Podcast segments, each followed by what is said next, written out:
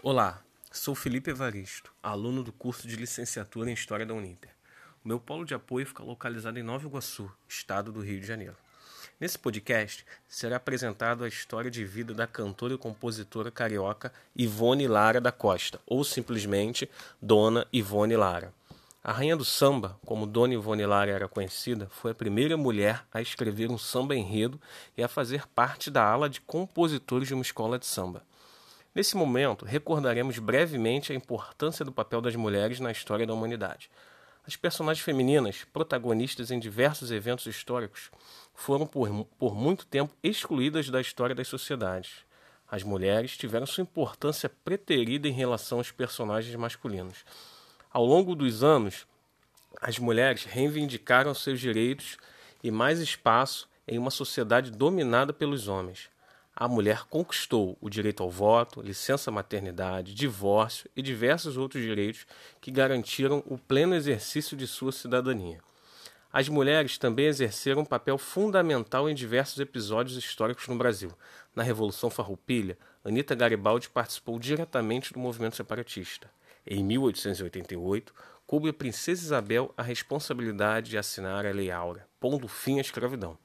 Na música e nas artes, a mulher foi protagonista em diversos momentos históricos.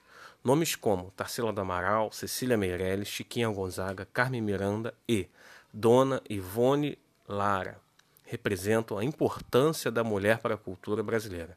Em 13 de abril de 1922, nascia na cidade do Rio de Janeiro Ivone Lara da Costa. Estudou no, no internato do Colégio Orzina da Fonseca, na Tijuca, bairro da cidade do Rio de Janeiro, onde permaneceu até os 16 anos de idade. Admirada por suas professores de música no colégio, Lucília Villa-Lobos, esposa do maestro Villa-Lobos, e Zaira Oliveira, primeira esposa de Donga, foi indicada para o Orfeão dos Apinacais, da Rádio Tupi, cujo regente era Heitor Villa-Lobos. Saindo da escola, foi morar na casa de seu tio, Dionísio Bento da Silva, que tocava violão de sete cordas e fazia parte de grupo de chorões que reunia Pinchiguinha e Donga, dentre outros. Com o tio, aprendeu a tocar cavaquinho. Dona Ivone Lara mudou-se para Madureira e começou a frequentar a escola de samba Prazer da Serrinha, mesma época em que começou a compor sambas para esta escola. Nessa época, compôs muitos sambas e partidos altos, que eram mostrados aos outros sambistas pelo seu primo fuleiro, como se fossem dele, pois o preconceito vigente não favorecia a aceitação da mulher sambista.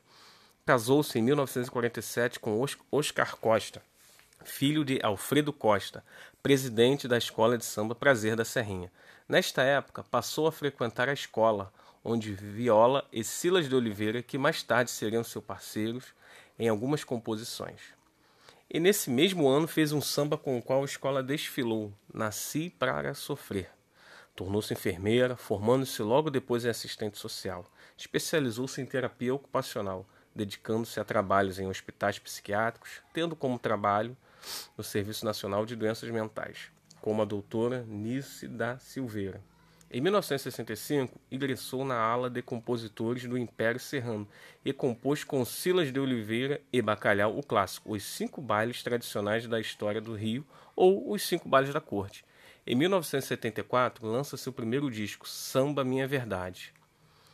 A Câmara Municipal do Rio de Janeiro aprovou a lei que renomeou uma rua da cidade, que passou a chamar Dona Ivone Lara. Esta homenagem é o reconhecimento da importância da mulher para o mundo do samba.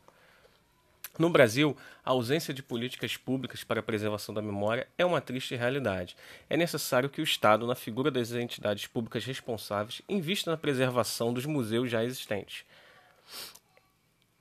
O Estado deve priorizar a criação de casas de memória nas localidades onde as personagens femininas nasceram ou passaram boa parte da sua vida.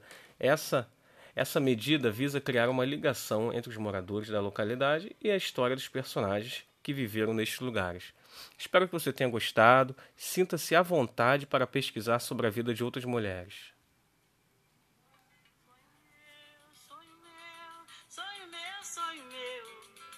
buscar quem mora longe.